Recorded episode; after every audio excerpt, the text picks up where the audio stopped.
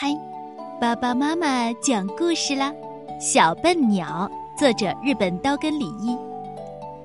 有一只很笨很笨的小鸟，大家都能破壳而出，它不能。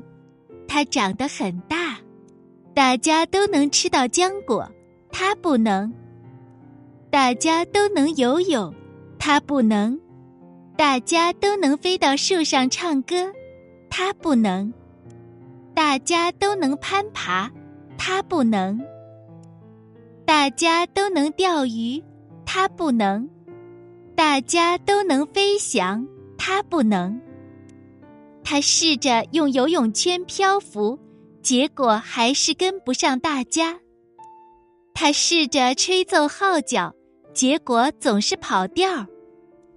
他试着攀爬藤梯，结果却找错方向。他试着撒网捕鱼，结果鱼儿不上当。他试着用气球带自己飞，这次管用了。可当气球撒了气，他又独自落回地上。我什么都做不了，小笨鸟很伤心。这时，他遇到了几朵花儿，花宝宝就要出生了。可我们还没找到合适的地方安家，花儿们说：“如果你们愿意，就和我在一起吧。”小笨鸟说：“这太好了！”花儿们很高兴，它们躲在了小笨鸟的羽毛里。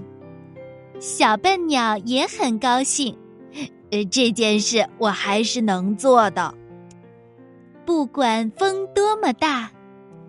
不管天多么热，不管雨多么冷，不管雪多么厚，小笨鸟一直在这里。春天来了，在它守护的地方，出现了一棵开满鲜花的大树。鸟儿们飞到这里做巢，鸟宝宝在这里出生。大家都想来看看这个最美丽、最快乐的地方。